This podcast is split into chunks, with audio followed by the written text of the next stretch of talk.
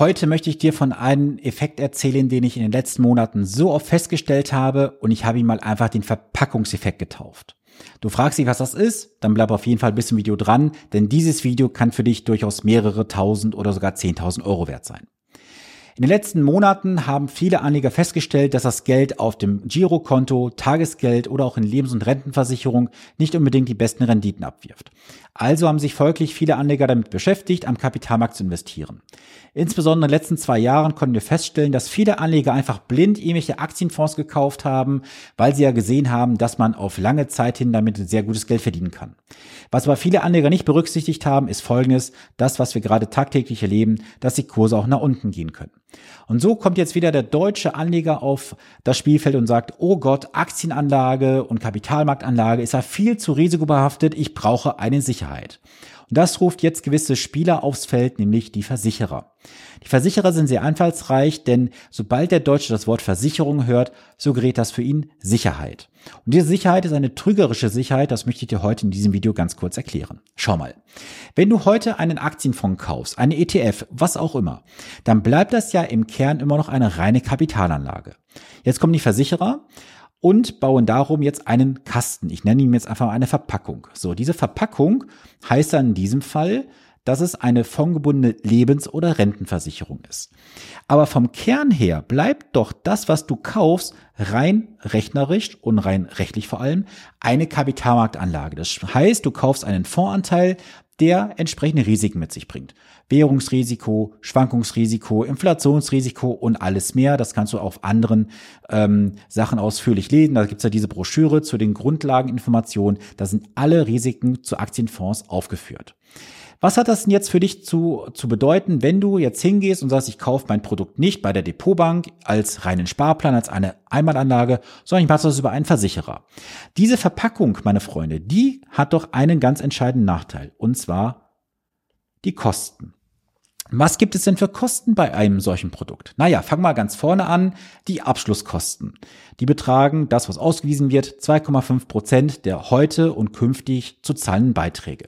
Hinzu kommen dann natürlich auch die Dynamikkosten, die in der Regel nicht ausgewiesen werden, weil es für das Ganze auch sehr, sehr teuer machen. Das heißt, jedes Jahr, wenn eine Dynamik drin ist, zum Beispiel 5 Prozent, 10 Prozent, fallen darauf neue Abschluss- und Vertriebskosten an. Wer zahlt die Zeche?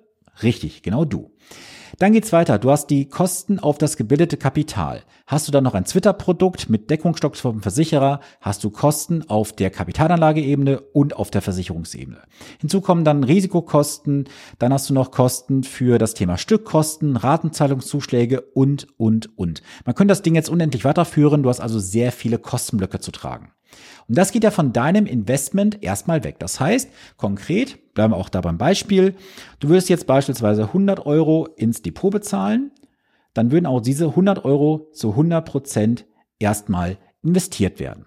Machst du jetzt über einen Versicherer, also hier schreibe ich mal Depotbank vor, hier mache ich einen V für Versicherer. Von den 100 Euro kommen beim Versicherer, ich kürze es mal VU ab, kommt vielleicht an, gerade mal wenn es hochkommt, vielleicht 60 bis 70 Prozent wenn du Glück hast. Denn hier ist auch wieder das Thema, schau dir einfach mal die vorvertraglichen Informationen an. Da steht alles drin, zumindest teilweise. Du musst es dir nur übersetzen und ausrechnen. Und wenn du jetzt mal überlegst, was entsteht denn dadurch? Richtig, ein Nachteil im Zinseszinseffekt, weil du hast erstmal Kosten abzuzahlen, die Abschlusskosten über fünf bis teilweise acht Jahre. So, jetzt kommen die Versicherer um die Ecke und sagen, ah, ist ja gar nicht so schlimm, lieber Verbraucher. Wir haben doch am Ende einen ganz großen Vorteil einer reinen Kapitalmarktanlage gegenüber. Du hast am Ende auch steuerliche Vorteile. Das ist aber nur Punkt zwei. Was ist ein Punkt eins, warum viele das abschließen? Viele suggerieren mit dem Wort Versicherung eine Sicherheit. Das ist es aber nicht, weil, wie ich ja bereits sagte, das Investment bleibt ja ein Investment, ob du es jetzt mit Verpackung kaufst oder ohne. Und die steuerlichen Vorteile, haben ja gar keinen richtigen Vorteil für dich. Warum? Punkt Nummer eins, du kannst dich nicht darauf verlassen, dass das, was heute im Steuergesetz drinsteht, auch in 30, 40 Jahren noch gilt. Und Punkt Nummer zwei, mach mal die Mathematik.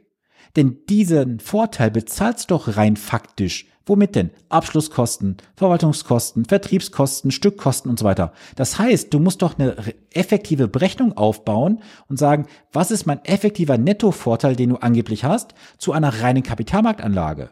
Und ich habe in den letzten Wochen einige von diesen Berechnungen erstellt und kann dir sagen, dass die Berechnungen immer zugunsten des Investmentdepots gelaufen ist. Unter einer Ausnahme muss ich dir ganz offen sagen. Wenn du jemand bist, der regelmäßig sagt, ah, ich gehe von A nach B und von B nach F und von F nach Y und du hast ständig da irgendwelche Tauschaufträge drin im Depot, dann sage ich dir, bist du beim Versicherer auf jeden Fall besser aufgehoben. Aber warum willst du ständig eine Strategie wechseln? Soll ich dir mal sagen, wie meine Strategie aussieht? Klassisch einmal aufsetzen, durchziehen und nichts tun. Das ist die richtige erfolgreiche Strategie. Denn warum willst du eine Strategie wechseln? Du wechselst eine Strategie nur aus einem Grund. Du rennst entweder irgendwelchen Renditen hinterher, du bist falsch investiert von Anfang an, oder du hast wieder irgendeinen Trend, auf den du aufspringen möchtest. Wo sind die ganzen erfolgreichen Anleger in Wasserstoff zum Beispiel? Die ganzen Tech-Unternehmen und so. Was ist in den letzten Wochen passiert? Die Tech-Unternehmen sind richtig unter die Räder gekommen. Was hat folglich natürlich ein ETF-Anleger gemacht, der den MSCI World gekauft hat? Er ist nervös geworden und ist ausgestiegen. Herzlichen Glückwunsch. Wer hat die Verluste realisiert? Richtig, du hast sie realisiert. So, ich kann dir sagen, meine Partner, die ich begleitet habe, es ist nicht einer in den letzten Wochen und Monaten ausgestiegen. Im Gegenteil, sie haben sogar nachinvestiert. Das heißt, das, was du in den letzten Wochen und Monaten vergünstigt auf den Markt geschmissen hast, haben meine Anleger gekauft. Vielen Dank dafür. Und ich möchte einfach heute nur sagen, in diesem Video, du musst nicht immer irgendwelchen Trends hinterherlaufen, nicht auf irgendwelche Marketing-Gags, wie du jetzt hier wieder siehst, von irgendwelchen Verpackungen auffallen oder reinfallen. Denn wenn ich dir heute ein Stück Fleisch gebe, das faul ist, das stinkt, es ändert sich nichts daran, nur weil ich das Stück Fleisch jetzt in irgendeinen Karton packe, Geschenkpapier drum packe und Schleifchen drum binde. Es bleibt ein stinkendes und faules Stück Fleisch. Und das möchte ich dir zum Ende des Videos einfach mal bildhaft in den Kopf setzen, dass du dich bitte damit beschäftigst, dich nicht auf die irgendwelche Verpackung letztendlich ähm, verlässt, wo am Ende sowieso keine Sicherheit hintersteht, sondern beschäftige dich mit dem Kern und dein Investment bleibt immer vom Kenner das gleiche, ob du es über eine Depotbank kaufst oder über einen Versicherer. Investmentanteil bleibt Investmentanteil. Ich hoffe, ich konnte dir heute so einen kleinen Impuls geben, warum du einen Versicherungstarif nicht brauchst. Und lass mich das mal zum Ende sagen. Wenn du heute in der Situation bist, wo du sagst, okay Sven, ich habe das soweit verstanden, aber beim Versicherer habe ich doch die Möglichkeit, eine lebenslange Rente zu bekommen. Auch da sage ich dir, mein Freund, meine Freundin, mache mal die Mathematik. Die Quoten stehen sehr groß zu deinen Ungunsten, denn eine, denn eine Versicherung ist ein Wirtschaftsunternehmen. Sie möchte Geld verdienen. Das heißt, die Quoten werden in der Regel immer zu deinen Ungunsten stehen.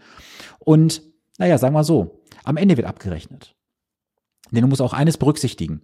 Wenn du heute hingehst, ich sage jetzt ganz krass, wie ich denke, und sagst, ich bin nicht in der Lage, als disziplinierter Kapitalmarktanleger mein Geld selber einzuteilen und ich brauche jemanden, der mir das Ganze vorgibt, also ich sag mal, jeden Monat von der Salamischeibe etwas abschneidet, dann bist du unfähig, mit Geld umzugehen. Ich sag's ganz krass, wie ich denke. Du brauchst eine Disziplin und wenn du gierig wirst, weil du sagst, irgendwann habe ich da x 100.000 Euro liegen und hau die Kohle raus, was kostet die Welt? Das ist dein einziges und persönliches Problem. Dafür brauchst du keinen Versicherer, denn der wird dir am Ende auch nichts schenken. Er schenkt dir nämlich eines nur. Eine Wettquote, die nicht zu deinen Gunsten läuft, sondern gegen dich. Und wenn du das brauchst, dann herzlich willkommen, dann bist du sowieso, ja, ich sag mal, wirklich nicht mehr zu retten.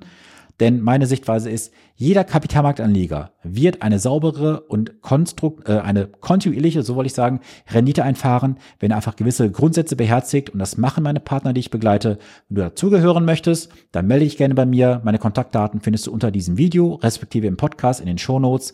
Und wenn du sagst, du hast Produkte, die du gerne mal durchgerechnet haben möchtest, dann melde dich gerne bei mir. Denn das möchte ich auch zum Ende noch ganz kurz sagen. Damals wurden Produkte verkauft mit dem Argument, sie sind steuerfrei. Lebens- und Rentenversicherung 2004, Jahresschlussverkauf im Dezember. Soll ich was sagen? Aktuell habe ich so viele Leute mit ihren Verträgen bei mir hier im Büro stehen oder sogar ähm, aus überall in Deutschland bei mir in der Beratung. Die haben teilweise nicht mal A, das eingezahlte Kapital drin oder B, eine so magere Verzinsung bis heute bekommen, wo sie das Geld besser aus Tagesgeldkonto, Tagesgeldkonto hätten packen können. Und von daher lass das nochmal auf dich wirken, was ich dir gerade gesagt habe. Und wenn ich was für dich tun kann, ich bin gerne für dich da. Wir sehen uns dann im nächsten Video, respektive im nächsten Podcast. Und wenn du Fragen hast, bin ich gerne für dich da. Bis dann, viele Grüße, dein Sven Stopka.